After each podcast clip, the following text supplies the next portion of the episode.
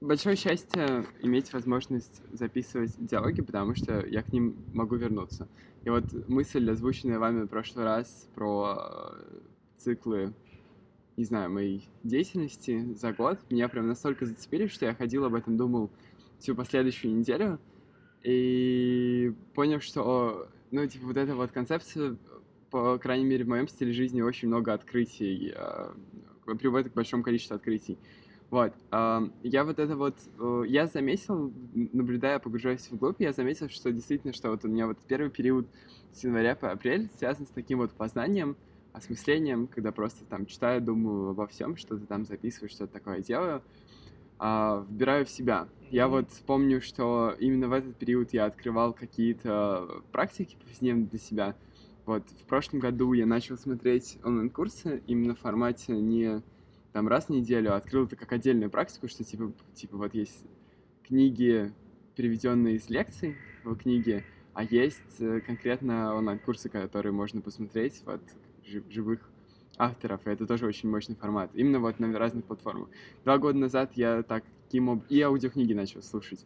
Такие две большие волны в познании были, и в музей стал активно ходить. Три года, ну, как осознанная практика, не просто там иногда, почему бы нет, а именно как осмысленная практика. Три года назад я открыл для себя э, онлайн-курсы Арзамаса по науке открытого э, университета. Так вот, такой вот как бы микроконтент, очень сжатый, но очень такой идейно целостный и мощный. У меня, кстати, до сих пор к нему очень сложное отношение, потому что, с одной стороны, они дают, конечно, какую-то картину, но с другой стороны, очень так э, ну, в сжатой форме и как да. будто бы не раскрывает вопрос. Не раскрывает его так, как раскрывают книги. Три года назад я открыл для себя... Э, что я открыл для себя? Я открыл для себя вот малые подкастинг как отдельную культуру, да, просто записи интервью а, и открыл для себя вот такие вот малые всякие издательства, которые печатают очень интересные, необычные книги. Uh-huh. Вот. Летний период с мая по август был связан с тем, что я работал над какими-то личными проектами, продолжал uh-huh. там что-то читать, смотреть, изучать, но в основном как-то просто над чем-то таким вот для себя значимым работал. А осень — это как раз-таки такой период публичной деятельности, uh-huh. а, когда вот с сентября по декабрь когда вот я, не знаю, веду какие-нибудь там курсы лекций, э, в дальнейшем хочу вот циклы подкастов выпускать в это время, когда я, в общем, как а, открыт как бы в мир. Вот, это прям вообще очень мощная идея, которая очень сильно так открыла мне на многие повседневные вещи очень сильный взгляд. Я вот прямо пока сюда ехал, прочитал в той книжке, которую я сейчас читаю. По идее, книжка почти ориентирована, можно сказать, на подростков или там на преподавателей, или даже школьных. Но автор, как всегда, ну так бывает часто, даже когда большой автор действительно серьезный, такой вдумчивый, интересный человек пишет, даже, казалось бы, детскую книжку, угу. очень часто она оказывается намного лучше, чем иные пишут для взрослых. Да. да. Что... Алиса в стране чудес. И в том числе, да, и, колец. и, да, и так, и так далее. И Карл Шмидт, если брать, брать поближе к нам, так, в политологии, mm-hmm. Карл Шмидт э, «Земля и море. Сказка для моей дочери», да, mm-hmm. на самом деле там вот, вот, он, краткое изложение его же собственной вот этой, чем гораздо, может, даже более интересная, его собственная концепция, которая вообще так, для взрослых девочек, условно, да, mm-hmm. была написана про Номос Земли и моря э, в праве европейском. Вот, и у Ефима Эткинда советский литературовед э, эмигрировал вынужденно, потому что ему... Э, я, я вот просто потом уже заднее число вспомнил. Я когда-то читал расшифровки знаменитые Суда над Бродским, и там был типа преподаватель, профессор из института Герцена, педагогический институт, э, известный в Санкт-Петербурге, там, mm Ленинграде еще. А, вот, и он выступал именно экспертом на суде Бродского и доказывал всячески, что Бродский реально поэт, потому что когда все время спрашивали Бродского судья, кто угодно, прокурор, почему не работаете, он такой вставал, я поэт, это моя работа уже до, до, до слез довели бедного человека, до истерики, да, он все время вставал, типа, ну почему не работаете? Да я поэт, я, это моя работа. Но он жил, собственно, непосредственно, чем он занимался, в смысле, на что он жил, Бродский, это он жил на переводы переводил с подсрочников, то есть э, условно человек, знающий сербский язык, переводит э, с сербского на русский, но совершенно без э, поэтического какого-либо намека, да, он просто переводит содержание. Потом приходит большой поэт, и, ну, неважно, хорошо, есть большой, конечно, да, и начинает переводить э, уже, да, уже пытаться передать вот эту вот поэтическую составляющую, да, всячески. И просто поэтому удивляешься, когда, допустим, корейские стихи средневековые переводят Ахматовой, например. Я была mm-hmm. первой мыслью, неужели она знает корейский, потом, конечно, слова, что нет, естественно. А, вот, точно так же Бродский переводы там, с каких угодно языков, там, да, польского, сербского и прочего. А, вот. И он этим жил, за это, за это платили деньги, и, естественно, вот это был вопрос в том, чтобы, ну, что политиз, политизированный суд, надо было как бы в случае осудить, но, в принципе, они пытались доказать, что он на самом деле поэт, который живет э, своим трудом, поэтическим трудом. Mm-hmm. То есть ему, ему не нужно идти работать на завод или там грузчику в магазин, да, ему достаточно вот сидеть дома. Или кочегаром. Да, да, кем угодно, да, поскольку профессии такого, видимо, не было, и я точно не помню биографию вот настолько подробно, тем не менее, сам факт, короче. Угу. И это был Ефим Эткин, потому что тогда, я, я им тогда как-то не запомнил, а вот потом уже, когда читал уже эту к этой книге, выяснил, что он как раз выступал экспертом на суде по Бродскому. И его позиция вот эта вот непримиримая по отношению к суду, что он пытался доказать, что это настоящий поэт, что его не надо за это судить, за то, что он тунеядец якобы. Да. Она сыграла с ним самим уже злую шутку, ну как шутку, его просто фактически из страны, из страны выслали. Угу. Вот. А с, с знакомством с фамилией Эткин, я, кстати, не смотрел еще специально, но у меня очень большое подозрение, что так и есть. Вот Александр Эткин, который популярный довольно сейчас автор, живет в Англии, yeah. А, написал вот эту, допустим, внутреннюю, внутреннюю колонизацию, до этого был Амур и Психея, это про такой фрейдистский анализ э, Серебряного века поэзии русской, да, вот, mm-hmm. ну, слишком много совпадений. Фамилия, факт, жизни, факт жизни в эмиграции, и по возрасту подходит, и еще получается это самое. А, получается еще и сфера интересов. То есть вот это литературоведение у Эткинда, который сейчас пытается уже быть чуть не политологом, оно у него прям прет. Это у сына, я имею в виду, я сам Эткинда. А, а вот с отцом я впервые знакомлюсь, и, и вот его книги, вот это вот действительно якобы написаны для школьников, старшеклассников, там, учителей, преподавателей, там, студентов и так далее. Там даже так называется разговор в стихах, поэтому читать довольно легко. Ну, и плюс, конечно, у него талант писать, это очевидно у этого человека. А, пока вот именно сюда ехал, читал э, стихотворение Бродского, а, ой, уже не Бродского, прошу прощения, Пастернака, Бориса Пастернака, стихотворение про, собственно, то, кто такой художник, да, и если взять э, уже в расшифровке Эткинда, а, потому что само Пастернака звучит так, что художник, э, я дословно не вспомню, первую часть строфы, да, что день, день и ночь типа твори, ты вечности заложник у времени, да, собственно, получается. Угу. И расшифровывая wow. метафору, да, потрясающе. Вот. Да. Э, если расшифровывать метафору по Эткинду, вот эту, я с ним согласен, с Пастернаковскую, получается так, что личность — это, сказать, вот это преобразование вечности во время. И наоборот, творчество — это преобразование да. во времени, во влич... времени во вечность. Да? Вот как раз это сразу думаю твоим вопросом вот этим вот тебя интересующим про то, что становится, становится историей, да? то, что может быть преобразовано из времени в вечность. Да. То есть вот схватить вот человек разговаривает по телефону, и ты пишешь картину, вот, и, собственно, но при этом она становится какой-то вот этой вот uh э, вечностью, да, про то, то есть почему вечность? Потому что это человек отвлекся от работы и, допустим, он, не знаю, разговаривает не знаю, женой, допустим, да, о чем-то таком, типа, где, где ему отдыхать надо. Может быть, дочку да. Походу, не вопрос какой-то решать. Вот. Вопрос решать. Наоборот, может быть, да, что у него там, э, не знаю, дети сидят, его ждут преподаватель, а он типа здесь. Ну, то есть, короче, что-то вот такое, выйти на какой-то общечеловеческий уровень, то есть какие-то да. проблемы нравственные проблемы, могут, могут быть и социальные проблемы, да, вот. А так вроде вот совершенно простой сюжет бытовой, да, собственно. Вот это вот получается переход из вечности, из, из времени в вечность. А личность, она вот э, действительно получается воплощение конкретного времени, да, она существует обязательно во времени, uh-huh. но при этом она сопричастна вечности. То есть вот это вот э, преобразование из вечности, вот это, можно сказать, сгущение, накопление, да, вот как точка. Как вот ты берешь, э, макаешь кисть в краску, да, представь себе, что у тебя бесконечный бидон краски. Да. Да, вот, и ты берешь ки- ки- кисть, то макаешь хорошенько, хорошенько, но все равно, когда ты ставишь э, точку, даже кляксу какую-нибудь там на полотне, все равно получается что-то такое очерченное, да, и она конкретно да. находится. Есть конкретная локация. Если задать, задать координаты для карты на, полотне, может происходить, что типа, вот 5 сантиметров вправо, 3 влево, вверх, да, собственно, и ты получаешь эту точку.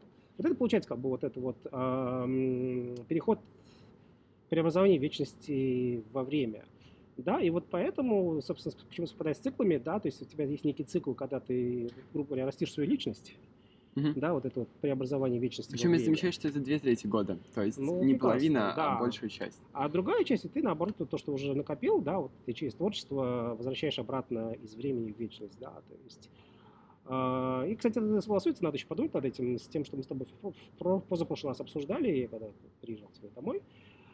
А, помню, да, мы говорили про вот это вот, э, опять-таки, пока ехал к тебе, там об этом подумал, это вот развитие Рихтфрома про единичное во множественном, да, помнишь это? Да, да, да. Да, вот это очень вот очень сюжет. интересная история, да, вот теперь я даже получил новый импульс для того, чтобы это продолжить, потому что, да, это оказывается вот созвучно, да, то есть получается, что э, творческий человек, человек, который живет в модусе бытия, он, поскольку он сопричастен вот это вечности? получается, да, вечности, сопричастен к всеобщему некому. Да, да, таким мостом между вот, да, он, он, он, он растит себя, он вбирает все это в себя максимально, да, он его, вот его по, по сути, внутренне что-то в нем разбухает, и потом, когда это разбухает настолько, что невозможно сдерживаться, допустим, да, и он начинает уже творить как бы в обратную сторону, да, то есть превращать то, что вокруг него, это время, небольшое вокруг, себя превращать в вечность. Угу.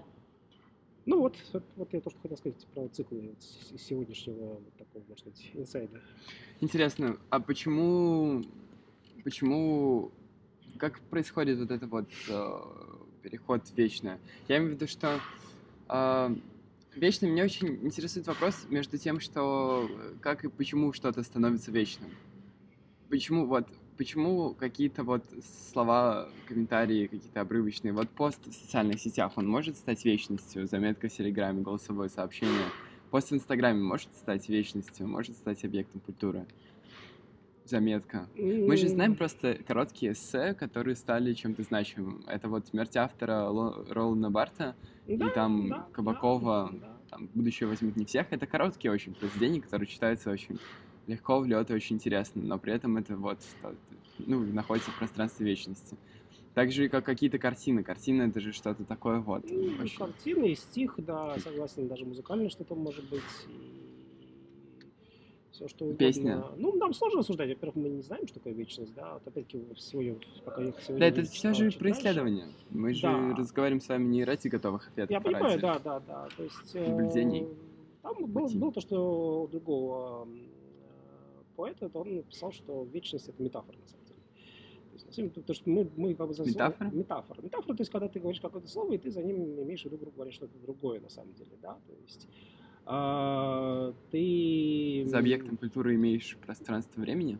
Да, подходишь к этому столу для игры в пинг-понг, говоришь, мой многоногий друг, да, ты его тем самым, а, получается, оживляешь немножко, да, у него появляется какой-то, с твоей точки зрения, да. вот такой вот персон, это персона. Но это метафора, потому что на самом деле олицетворение, но это одна из, один способ метафоры. Можно, наоборот, сказать, да, при человеке, может, желание его э, сказать, вот, сидит какой-то пень, да, рядом с нами. Да. Вот.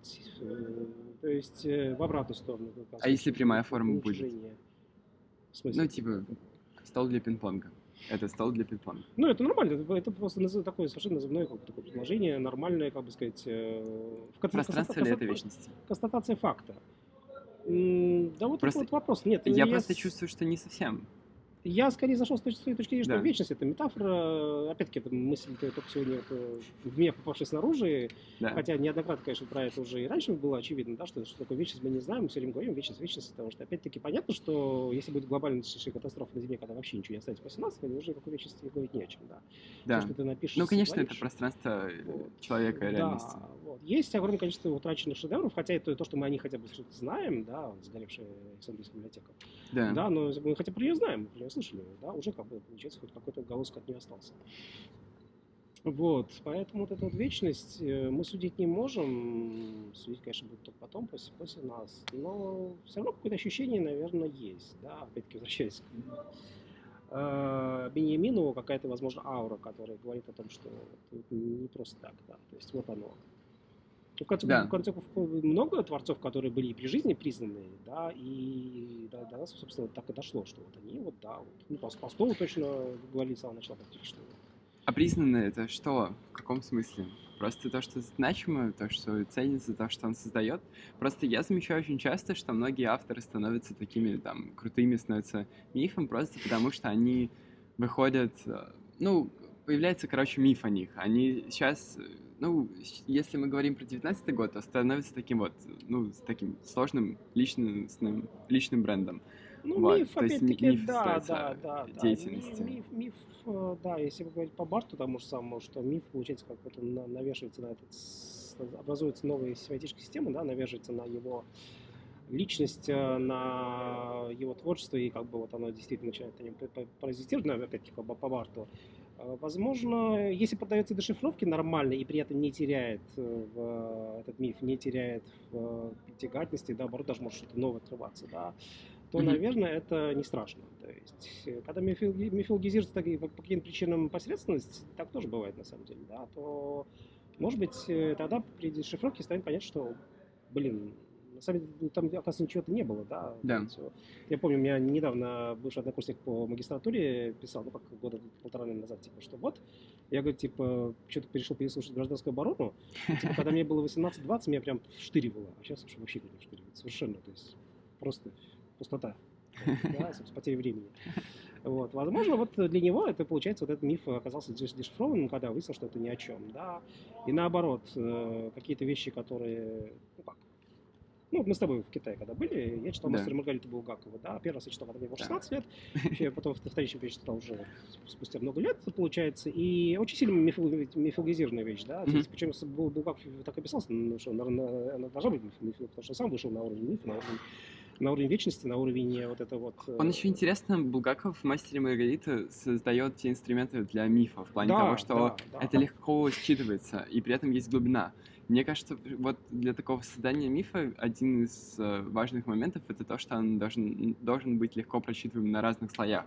Да. То есть на слоях вот да. всяких отсылок и глубины. Согласен, да, вот действительно. И плюс, плюс вот этот вот момент, то есть когда ты его дешифруешь, убираешь эту мифологическую сторону, начинаешь разбираться в самом тексте, начинаешь да, разбираться... дешифруешь, начинаешь понимать контекст? Начинаешь, да, собственно, убираешь всю шелуху, по сути, вот это и есть дешифровка. Шелуху? Мифа. Шелуху вот в том плане, что, то есть ты убираешь вот это вот вот, допустим, мы видим э, вот это для воркаута, да, и плюс стол для пинг-понга, видим баскетбольный мяч, и может тут же нам будет такой да. миф встроен, что вот, типа, современные московские студенты, условно, они э, заняты спортом и, типа, интересуются спортом, интересуются вот, здоровьем, интересуются... Ну, это правда? Но это, ну, в принципе, вообще, вообще говоря, это, это, миф. Очень многие вещи на этот миф работают, да, то есть... Да. А, и, то есть, получается, насколько это правда, вот то есть, ты же дешифруешь, и ну, действительно получается. Вот мы сейчас посидим весь день, если так всегда никто не выйдет, ничего не будет, и играть не делать, значит, это миф.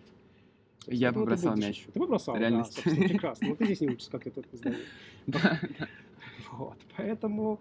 То есть по, по Барту, да, вот у него его пример в э, мифологиях, да, то есть э, чернокожий солдат во французской форме салютует французскому же флагу. Да. Да, и это у него работает на миф французской империи, да, это еще повторим колониальная империя, что вот даже люди другого цвета кожи, они все равно типа вот наши После Второй мировой войны? Да, угу. они наши соотечественники, 50-е годы, они наши соотечественники, они вот тоже типа служат французской империи, вот смотрите, как, насколько она великая, да, на самом деле у этого чернокожего паренька может совершенно своя история и прочее, и если ты туда полезешь и выяснишь, что действительно он добровольно записался там, не знаю, в французскую армию, пошел воевал, получил там награждение, ну, в принципе, это подтвердит миф, а может быть да. наоборот, а может быть его вообще там переодели и сказали, чувак, нам нужно снять фотографию для передавить французской газеты, давай-ка мы тебя переоденем быстренько, да, вот. а он, он вообще, может быть, даже не французско подданный, а какой-нибудь ганец, британский подданный, да, например, да, и вот и все, и тут же миф, миф развеется, да, вот тоже недавний пример, да. собственно, это очень похоже на то, что сейчас происходит с фейковыми новостями, да, недавний пример, да, э, чувак э, в Японии просто волосился, он залез э, журналист, да, с зубами,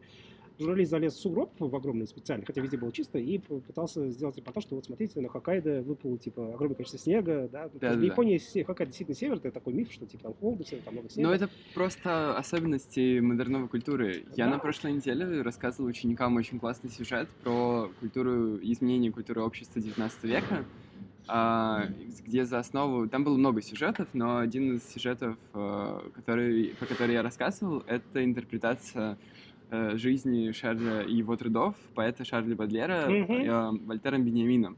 И он там очень классно вот эту вот логику прослеживает про то, что с э, индустриализацией а индустриализация приводит к серийному производству. Да, Серийное да, производство да. приводит к тому, что просто ну, становится много всего.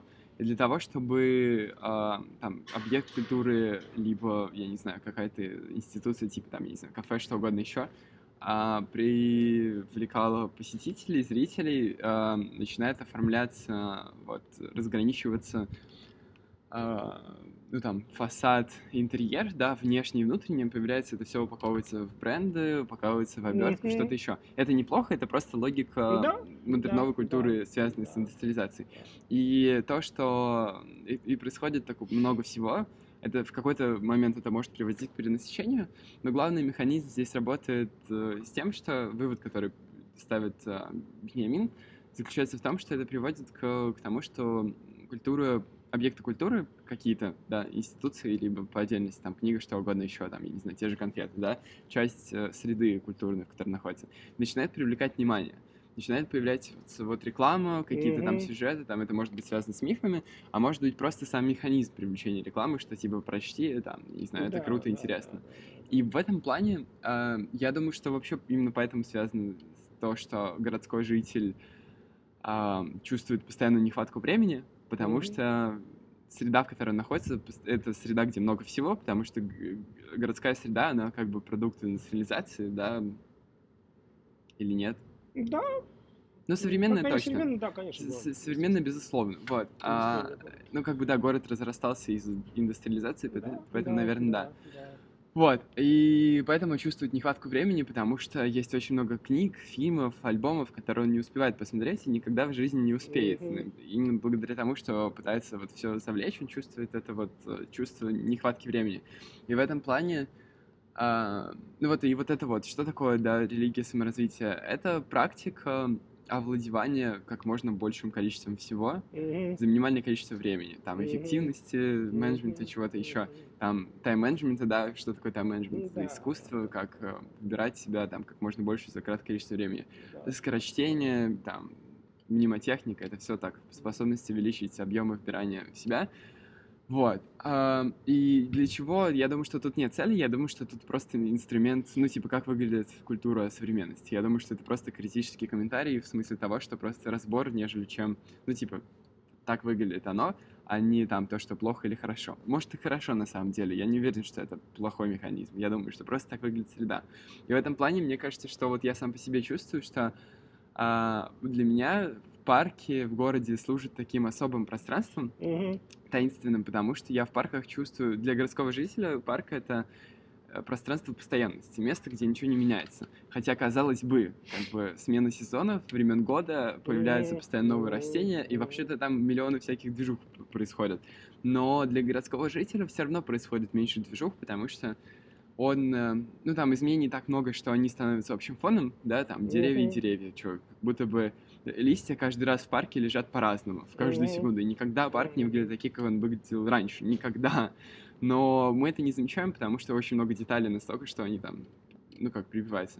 И наоборот, в городе, в городе, где постоянно какие-то вот, особенно в Москве за последние 10 лет, когда там перестали, перестраивают какие-то тротуары, дизайн-код меняется среды, и, не да. знаю, реставрируют какие-то фасады. Ты просто приходишь в месте, где ты учился там год назад, и уже все не, не узнаешь по-другому, да. И это потому что и городской житель чувствует такой вот нехватку времени. Но мне кажется, что это, знаете, мне кажется, это такой механизм прошлого, когда человек жил в сообществе, и там условно мало что менялось, он мог эти все события вобрать в себя, все, что происходило. Нынешний же городской житель, да и вообще, в принципе, современный человек, это современный в плане того, что погруженный в глобальную среду, mm-hmm. с одной стороны, а с другой стороны, просто живущий в 19 году 21 века, хотя надо подумать над этим утверждением, не совсем уверен. Он чувствует, э, ну, насколько вот все, кто живут в 19 году, чувствуют это. Но в любом случае он э, старается воспринимать среду по-старому, старается стремиться все ухватить, все успеть. Но в реальности мир выглядит не таким образом. Мне кажется, он никогда и не выглядел так, что ты можешь выбрать все. Мне кажется, мир выглядит просто как ну, там, приключения, там, путешествия, что ты выбираешь там какие-то части. Вот я когда книги читаю, я не рассчитываю на то, чтобы выбрать все контексты. Я потому что понимаю, что ну, я не пойму все контексты, потому что я не автор, я не знаю, что его, какой у него была жизнь, что было для него важно. Я рассматриваю как это как приключение. А в жизни я как-то стараюсь выбрать все, но мне кажется, нужно к ней относиться просто как к приключению, такому вот. Ну, мне Ты... кажется, вот хороший пример, кстати, да, даже очень узкий мир древних греков, да, потому что они фактически это ограничился их колониями, плюс, конечно, куча воров была. Да. Да, и то, то есть это мир, по сути, Средиземного моря в основном, ну, чуть-чуть еще Черного моря, чуть-чуть выход э, в Атлантику. А, да, и то он был настолько необъятный, поэтому вот я прямо сейчас пришла в голову мысль, может быть, поэтому популярность, собственно, в том числе Одиссей, что вот Одиссей — это единственный древний грек, человек, ну, неважно, мифический нет, да. который более-менее все успел охватить. Поэтому это так популярно, потому что все об этом мечтают, ну, но никто, никто это не мог на самом деле осуществить. Такой этот Жюль Верн, ну, да, да, да, да, да, и хоть Жюль Верн, хоть, хоть Свифт, да, как с Гулливер, путешествие Гулливера. Да, да, да, это первое, что я Пожалуйста, да, но, ну, собственно, это уже в этом есть продолжение Одиссеи, да, и если Робинзон Крузо, то это все наоборот, это получается Одиссея как непосредственно в одном месте, а, ну, то есть приключения.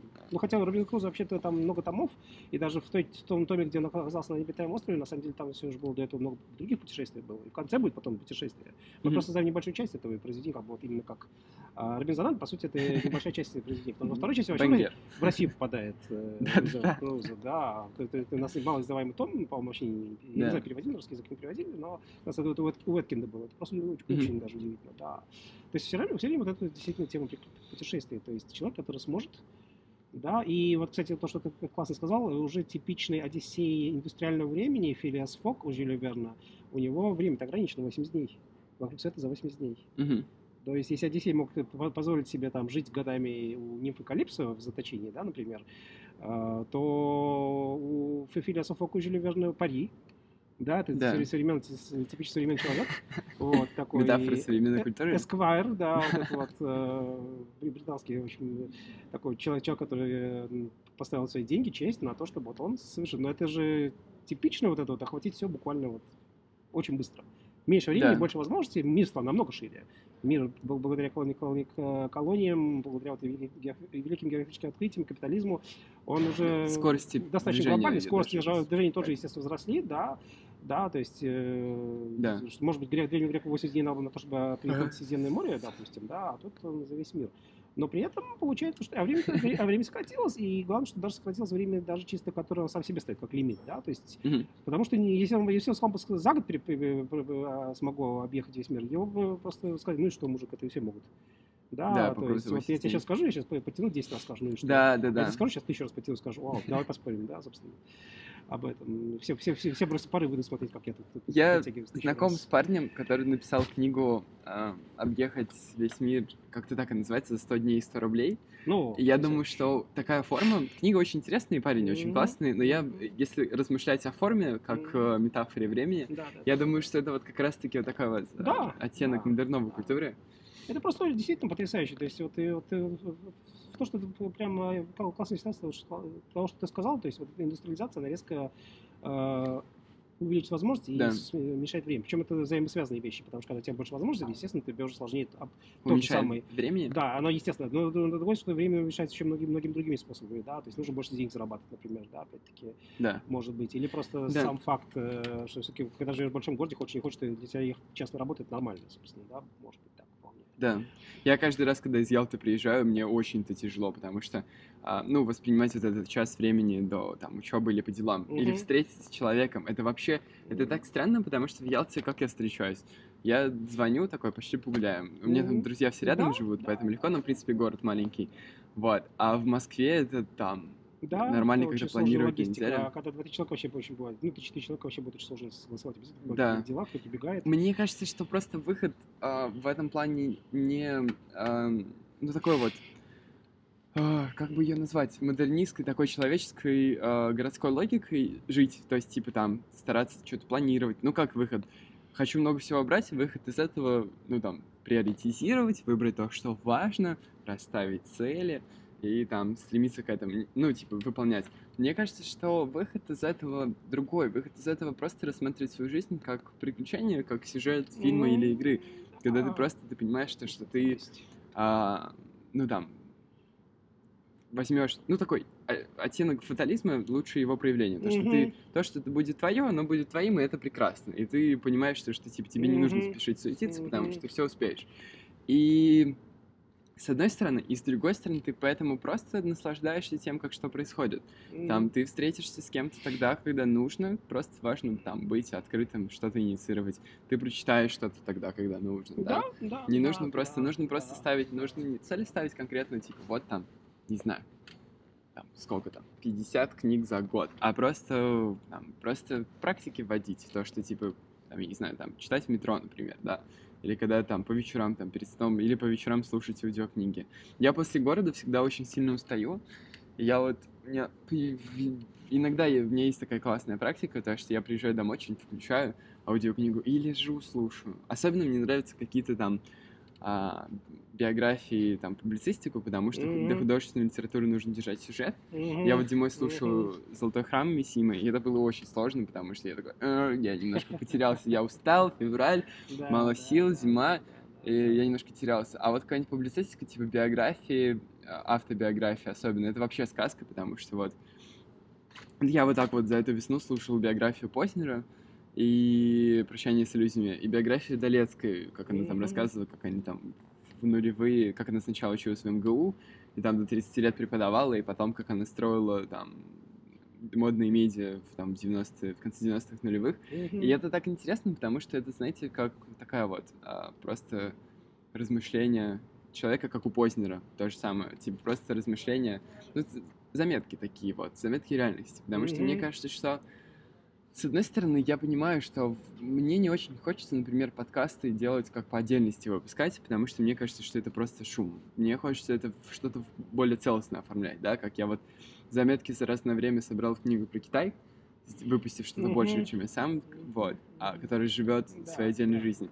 То же самое и подкасты. И в этом плане мне вот, мне хочется, я сейчас шел, пока размышлял, э, до сюда вышел на Тверской и прогулялся по бульвару, и я подумал, что было бы классно оформлять подкасты в какие-то целостные мотивы, потому что мы записываем с вами же импульсно, я перед записью вообще не знаю, какие темы мы рассмотрим. Mm-hmm. И, и это классно, потому что это такая вот цепляет. С одной стороны, вот после записи остается чувство то, что поговорили много о чем, но не о чем.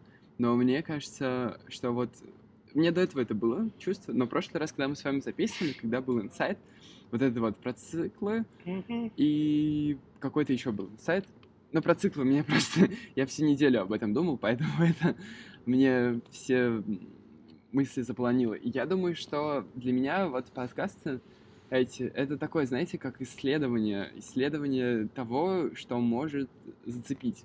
Не какой-то ответ, да, mm-hmm. не... Даже, я даже не знаю, вы знаете, я часто люблю переслушивать а, Марка Авреля книгу, вот, mm-hmm. «Рассуждения». Да, да, да. А, как она на русском в переводе звучит? Ну вот как-то вот типа раз, размышления, наблюдение, размышления, да, ладно, да, короче, да.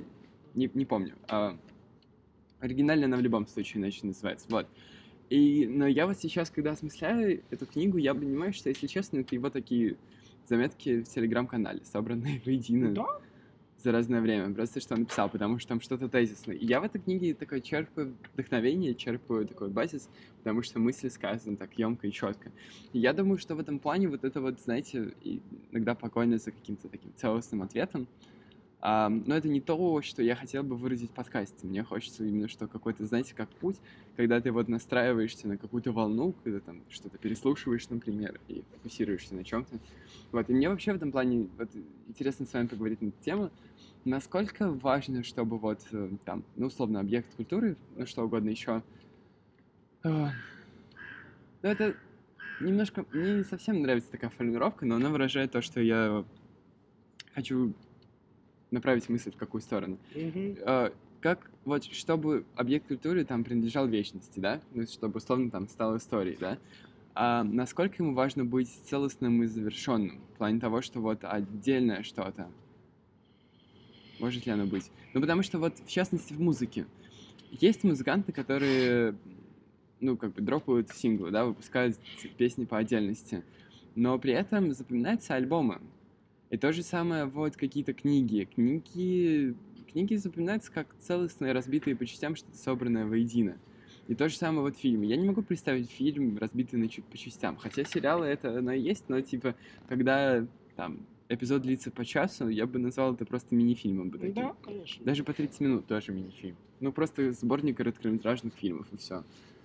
И вот тебе и сериал.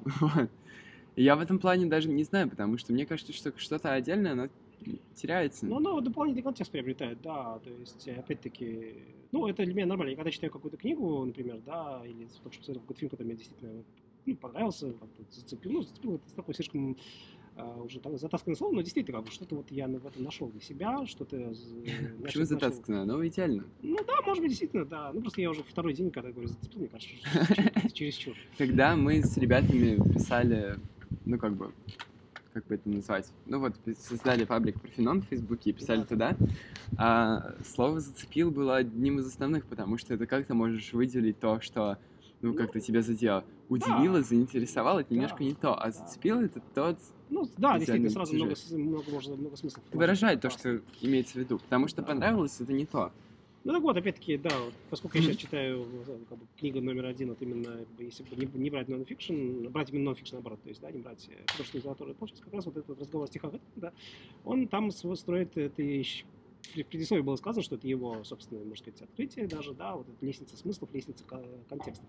Хотя про да. лестницу говорят э, не только, собственно, не только он говорил, есть это, такая концепция есть и в социальных науках, например, да, вот, но вот и у него это вот лестница контекстов, он там говорит о том, что когда поэт просто написал одно стихотворение, это как бы одно дело, да, тогда можно смотреть контекст стихотворения, можно смотреть контекст э, его всего творчества, можно смотреть контекст эпохи, да, он там берет э, какое-то слово, например, буря, да, и, собственно, смотрит на то, как, э, что это стихотворение, что может значить это слово в данном стихотворении, либо досмотреть в эпоху, да, в какую-то эпоху буря может означать, как вот у Горького.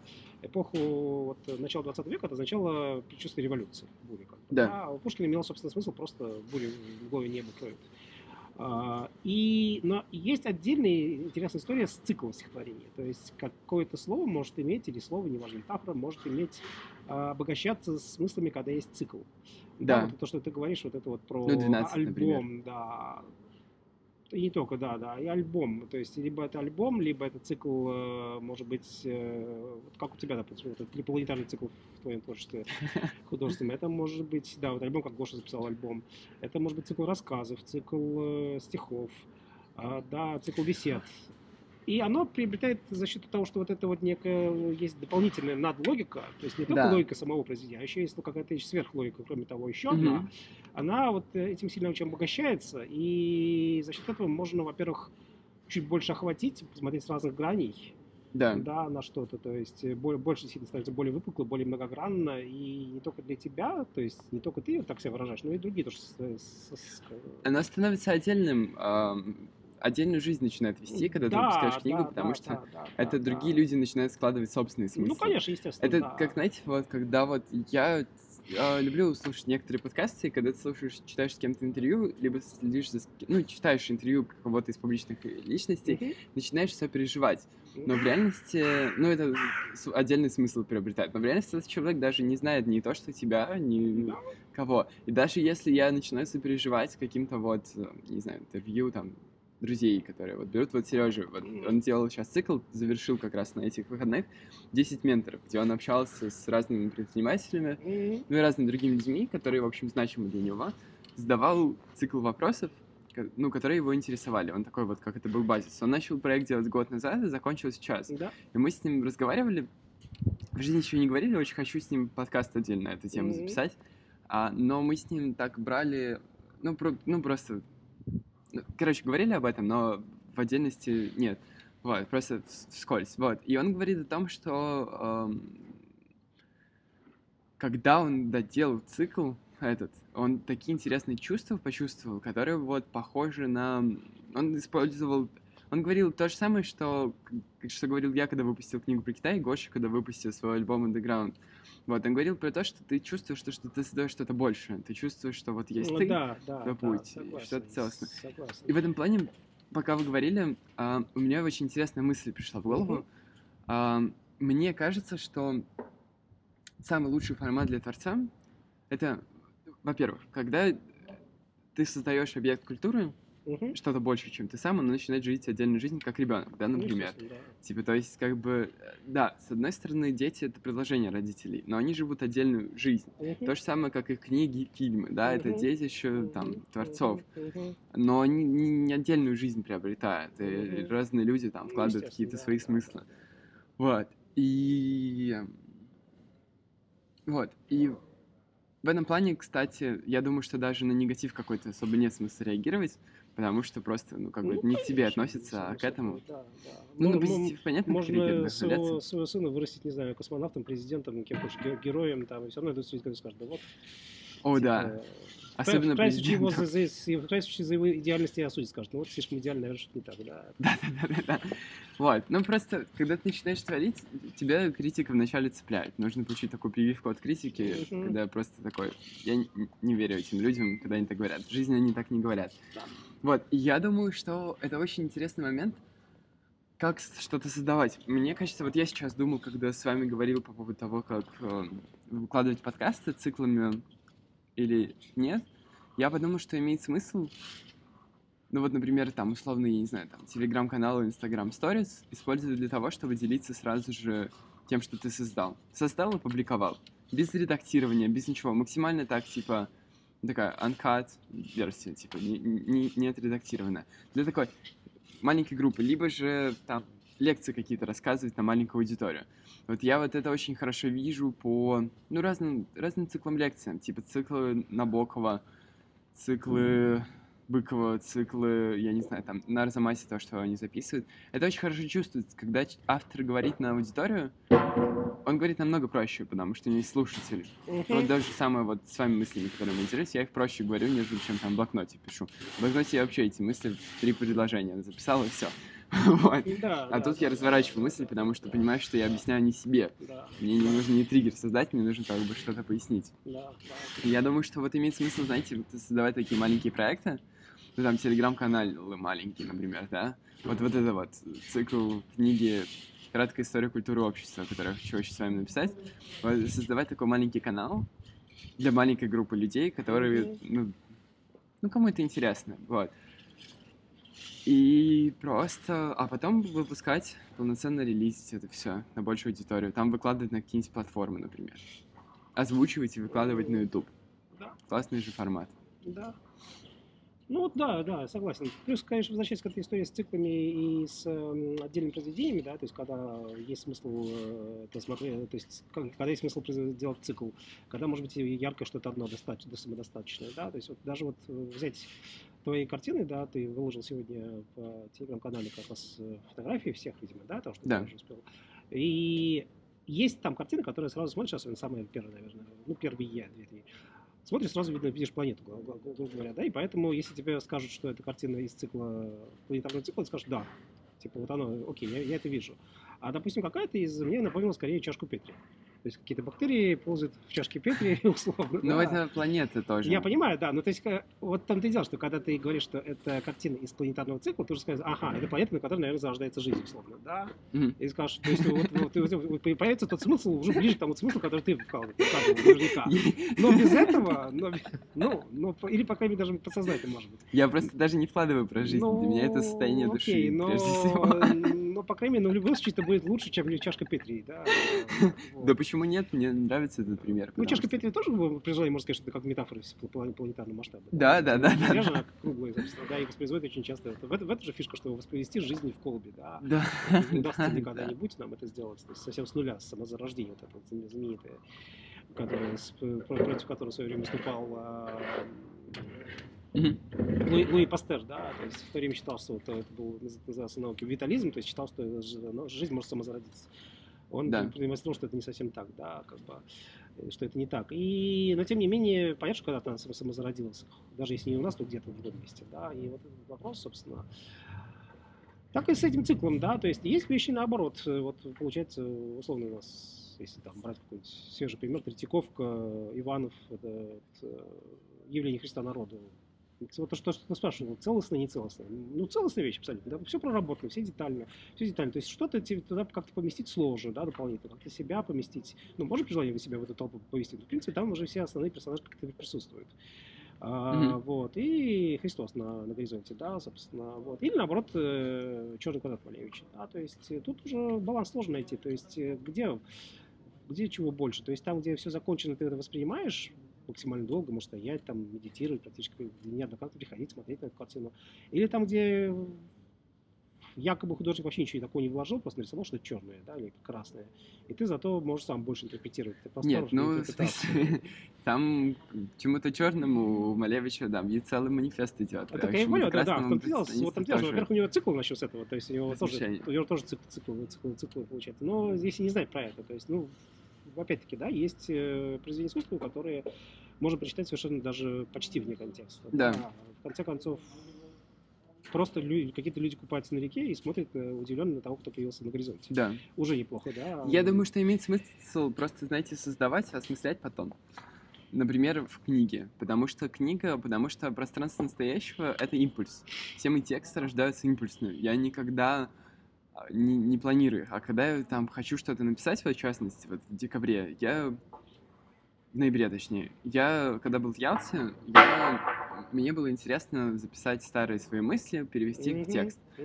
И я, короче, сидел и старался так сделать. Правда, мне ничего не получалось, когда я писал, тогда я наговорил, и потом, наговорив, я перевел текст. Но я все равно посмотрел, какой-то бред получился, если честно. Ну, типа, там хорошие тексты, конечно, но это не... Я, я понимаю, что я могу круче делать, вот. А, у меня получалось делать круче, поэтому я понимаю, что, типа, я могу в этом плане на что-то большее рассчитывать, вот. И я думаю, что... Я думаю... Это интересная мысль. Я думаю, что имеет смысл выпускать... Ну, просто именно, что для малой группы того, кому ценно, да, там есть друзей творческих, просто там короткий. А потом выпускать как полноценный релиз.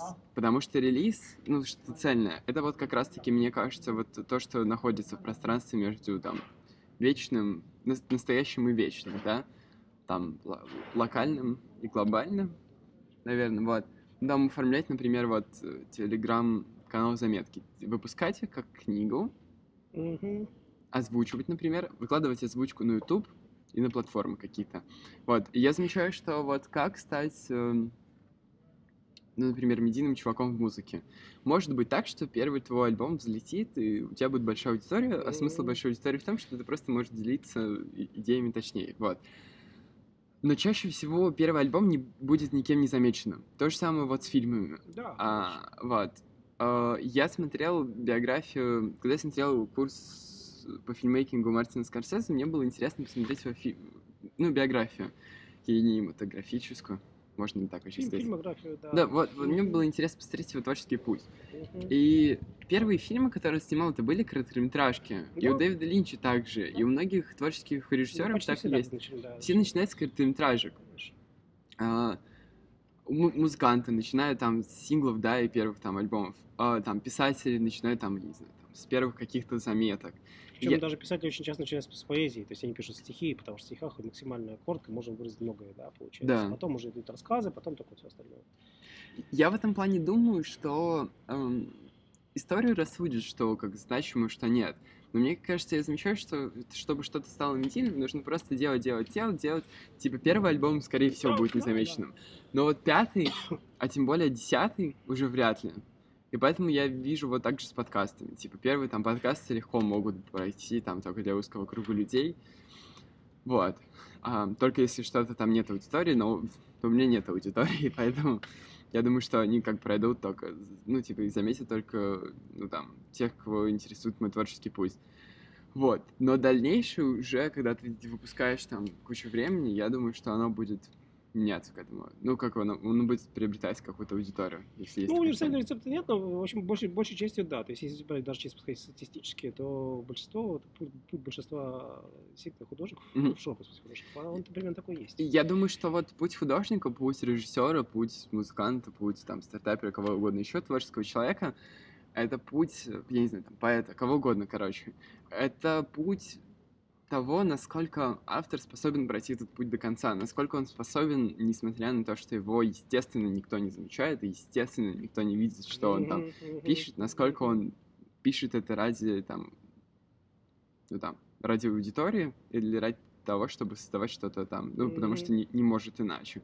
Я думаю, что э, в этом плане э, самое главное в созидании э, на этапе создания. Именно что уйти от э, ну, каких-то ожиданий да. и смотреть на то, что как чувствуешь, а не...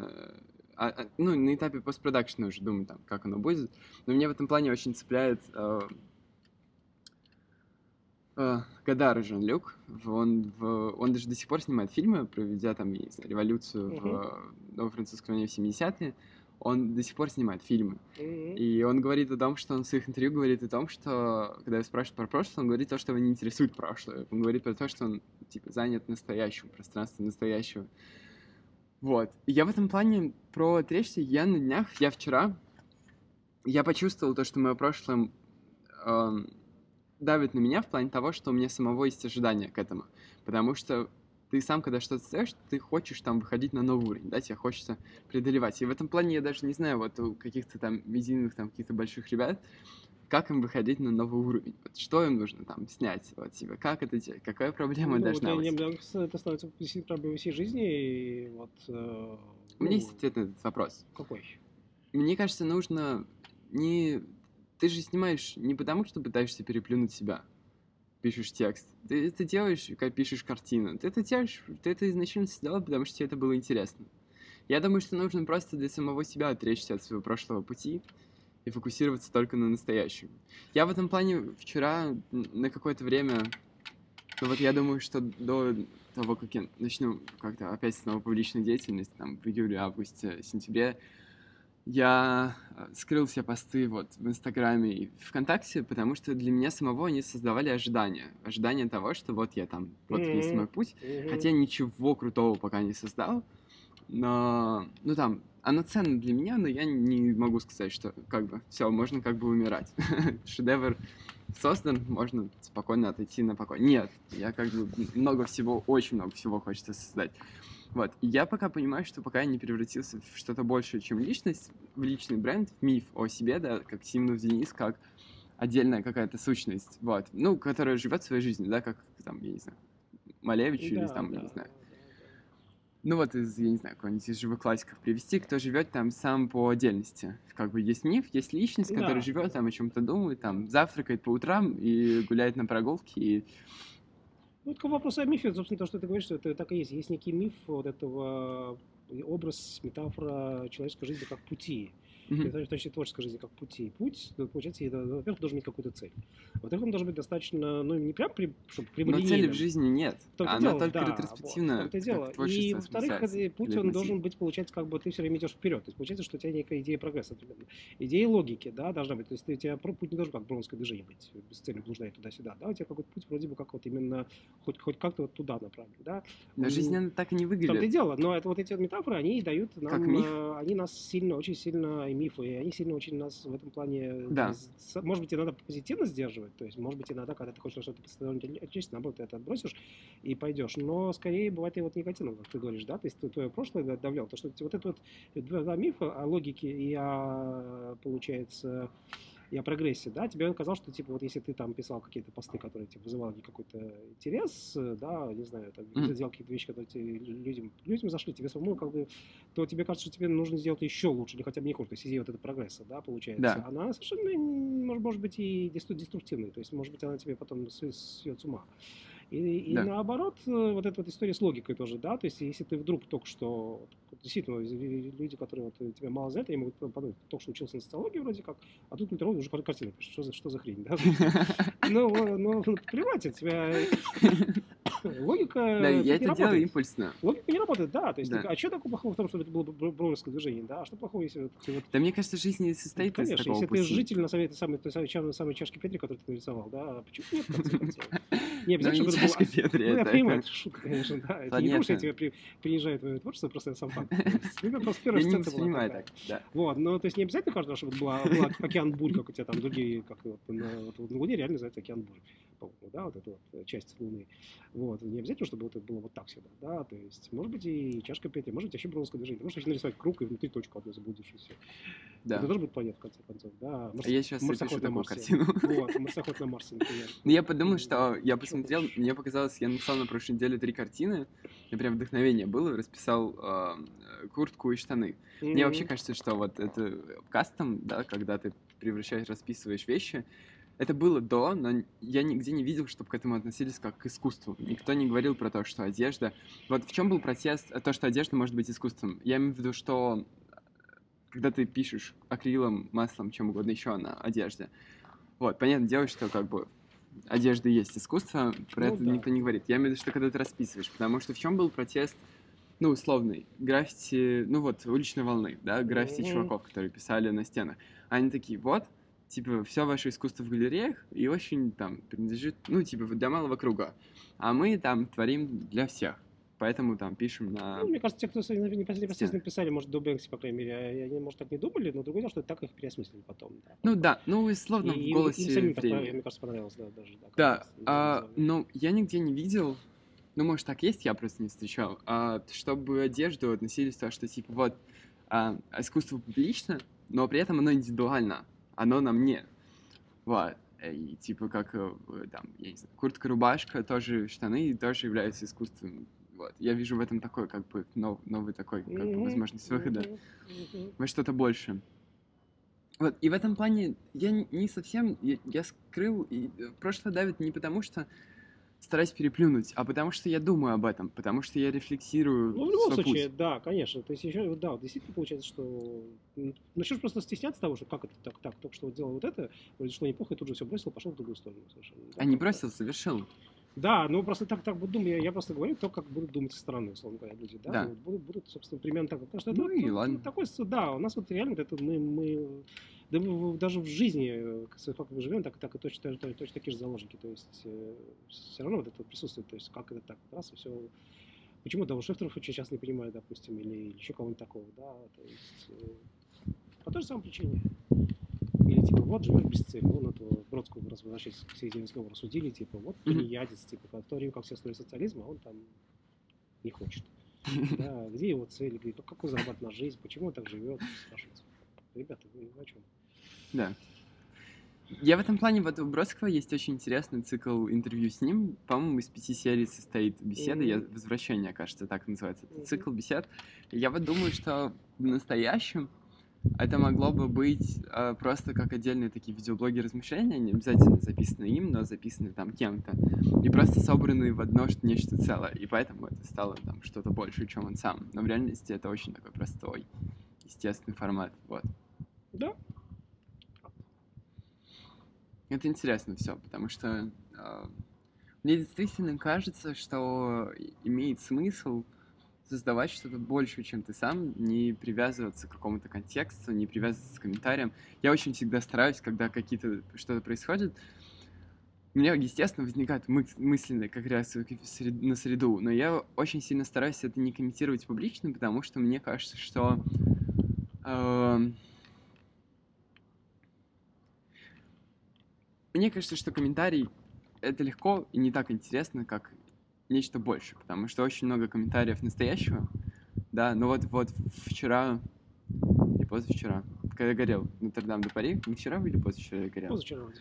Вот, Да, а, когда он позавчера горел, ну, было очень, было очень легко там написать мысли по поводу того, что вот, типа, это для всех людей так значит, ну, типа, круто то, что, да, я не знаю, там, это приобретает, там, ну, людей заботит глобальное культурное наследие, то, что мы чувствуем себя человечеством, а не просто там да, да. привязаны к месту, и типа, ага, вот у них так, а мы такие тоже сопереживаем. С одной стороны, а с другой стороны, то, что людей это значимо, потому что для них такой как бы миф, как бы культурного наследия, который они там изучают, да. Вот, с одной стороны, хотелось так сделать, но мне кажется, что намного интереснее преодолевать вот эту логику настоящего, Мгм. преодолевать, выходить на какой-то больший уровень, какой-то такие вот мета-слои, мета, какие-то культурные, кросс-культурные какие-то сюжеты, а, Да, какие-то вот... согласен. Мне вот очень, на самом деле, если честно, жалко, прям даже, да, почти до слез, этих, э, типа, либо колумнистов э, в газетах, там, не знаю, журналах, либо блогеров профессиональных, которые... То есть, когда человек делает это для себя ну ладно, окей, может, он в этом видит какую-то хотя бы, не знаю, цель логику жизни своей, ему это нужно. Но вот когда человек делает это за деньги, да, так или иначе, ну, то есть, или даже, даже если он индивидуальный предприниматель, то есть он ведет блог э, с тем, что просто вот именно зарабатывает на этом деньги, то есть он просто вынужден реагировать на все просто. Да, Да, он обязательно на любой, с любой чих, э, политический блогер, да. да, Антон Долин говорил в своей лекции то, что э, он такой, вы думаете, что кинокритик это романтично, тебя показывают кино, приглашают на открытие, и вы Это такой счастливый. ужасно, да. Он такой, он такой, нет, я чувствую себя заложником киноиндустрии, потому что кинокритик это, ну, как бы человек, который обязан, ну, Да, должен да. все смотреть. Причем а очень свободен. быстро надо успеть. То есть у тебя нет времени даже только на осмысление. Тебе вот, вот, вот сейчас, допустим, нас привозят в Мунка, уже вышла статья там, на коммерсанте, там, я просто еди- единственный источник, который я читаю, то все, например, коммерсант времени. Mm-hmm. Вот, уже кто-то сходил, посмотрел и уже что-то там срочно слепило. А вдруг вот, ну, не было мысли, что она будет там лепить из этого, да, вот этого э, искусствовед. Или тот же, те же политические блогеры, да, вот, что-то днем произошло, уже через два часа будет дома напиши. Да, да. это же бессмысленно бывает часто и даже когда смотришь, вот я так делаю иногда, там, какой-нибудь колумнист могу отмотать назад, посмотреть, у него прям видно, что несколько постов, э, либо подряд, либо подряд, либо с небольшой разницей во времени, то есть там он одни мысли высказывает, тут уже совершенно другие, потому что события менялись, и фактически все, что он написал тогда, оно уже давно опровергнуто с самим ходом событий, а он вынужден постоянно реагировать. И получится какой-то вот, я не знаю, прям постоянно сидишь как, угу. как будто какая-то сценографистка времени, да, события, и сидишь просто что-то строчишь. Вот мне кажется, что культура и культурные объекты, культура с большой буквы, это как раз-таки вот этот вот мосты между настоящим Ну, и это да. Ну, хотя же тоже, конечно, и стереотипы, и метафоры, и миф, но, в принципе, да. Конечно, желательно бы, чтобы это было так. Ну, потому что культура, вообще наверное, все, так или иначе, что культура, все равно культура. Да, я имею в виду, что вот именно, что культура в большой букве, потому что это же про мои личные поиски, про то, что... Мне понравился недавно, совсем 10 ну, собственно, потому что прочитал совсем недавно у Набокова, раннего Набокова еще есть, э, хотя он потом многократно но, может, чем хороший Набоков, собственно, тем, что он э, когда-то в молодости написанному постоянно к этой мысли возвращается, и, собственно, у него же даже тема вот этой вещи, которую сделала знаменитым, Лолиты, она появляется очень рано, вообще говоря. Да? Уже в Даре эта тема есть э, такого uh-huh. пожилого мужчину, который интересуется, вот, влюбляется в молодую девушку, да, кстати, думает о том, чтобы там жениться на ее, на ее матери, даже не молодую девушку, а фактически девочку, и так далее. То есть это волшебник была такая вещь и так далее. То есть эта тема меня постоянно его держала. И так, ну, это такой, можно сказать, скандальный вариант скорее, а не скандальный вариант это вот тема творчества того, кто, зачем, кто такой писатель, да, то есть он, один из вариантов, он говорит, это человек, который смотрит на современность как будто из будущего. Поскольку он пишет для будущего, он пишет для будущих поколений, то есть он смотрит, пытается глазами фактически, ну, может, не пытается даже глазами, то есть он так смотрит, и, скорее всего, этими же глазами, у хорошего писателя талантливого, этими же глазами, скорее всего, будут смотреть э, и потомки. Но не только потому, что они будут э, читать его и тем самым, как бы сказать, но, но даже сам факт. То есть, если они захотели бы изучить вот это прошлое, да, то есть, э, если бы ты действительно сам сейчас захотел без относительно к Бениамину, допустим, посмотреть на такой, такой Бодлер, изучить его жизнь, его работы, то талант Бениамина гениальный состоял бы в том, чтобы ты, наверное, ну не только ты, а вообще, скорее, большинство людей, кто здесь находится, они бы более-менее согласились с Бениамином, да, то есть они бы примерно к таким же выводам пришли, условно говоря. То есть, получается, посмотреть из, на, на настоящее из будущего, да, то есть от, отбросить эту, ну, условно, опять-таки, слово шелуха такое тоже сильное, отбросить шелуху, отбросить а, какие-то вот эти вот мелочи ненужные, или даже бывает не мелочи, казалось то, что сейчас кажется не мелочи, то, что кажется сейчас таким прям ух, да, чем, чем это потом окажется, да, то есть очень часто даже исторические личности, которые сейчас нависают над, над, над, над нами, они потом задним числом оказываются вообще, где они, да, вот Муссолини, например. Многие даже не знают, такое сейчас, собственно, если спросишь, а в Италии оказался чуть ли вот бог кумир в какой-то момент, да, или какие-то события, кажется, пахали, на самом деле потом посмотришь, это фигня, да, собственно. Ну вот, вот вот это вот, то, что, ну, то, что ты сам говоришь, мосты, да, то есть мост между прошлым и будущим, между настоящим и будущим, мост э, между культурами, ну, возможно, да. Э, и вот этот взгляд из будущего, который смотрит на настоящее и что-то в нем... Ну, это тоже, опять-таки, сложно, да, насколько... То есть, получается, опять-таки, либо ты так смотришь, и потом благодаря тебе точно так же будут смотреть, да, то есть, допустим, мы привыкли тех же древнегреческих софистов считать какими-то недоумками. Mm-hmm. Ну, потому что мы смотрим на них глазами Платона. Да. Вообще говоря, да, потому что Платон их высмеял, высмеял всячески, даже лучших из них, да, они проигрывали Сократу в спорах, в лучшем случае дистанцировались. Горгий, например, почти сразу выключается спор, говорит, типа, типа, чувак, я не буду с тобой спорить. Типа, вот мой, мой, мой ученик, пускай он с тобой поспорит. Вот. Э, и то есть, поэтому вот, вот такое восприятие. Они остались в веках, может быть, они совсем, совсем такими не были. Да? Опять-таки, даже там доходит до смешного, что Аристофан выводил Сократ самого, как софист, например. В тот момент люди наверняка не, не делали. А, еще и э, сам же потом над этим иронизирует, когда Сократ пришел э, в чей-то дом, как раз, в котором э, располагались э, гастролирующие софисты, и его тоже приняли за софиста, да, то есть, собственно, вот этот момент есть. И, но, тем не менее, это вот так осталось, потому что Платон, мы смотрим на прошлого, вот, получается, глазами основном Платона. Возможно, и были какие-то другие историки, там, не знаю, бытописатели, кто угодно того времени, которые как-то по-другому это вывели. А, да, но мы с этим почти знакомы. И вот много чего есть такого, да, вот вечная история со Средневековьем, потому что вообще говоря, мы смотрим на Средневековье э, глазами людей ренессансными очень часто. Они считают Средневековье чем-то ужасным. И поэтому нам тоже в первом приближении кажется чем-то ужасным. Да?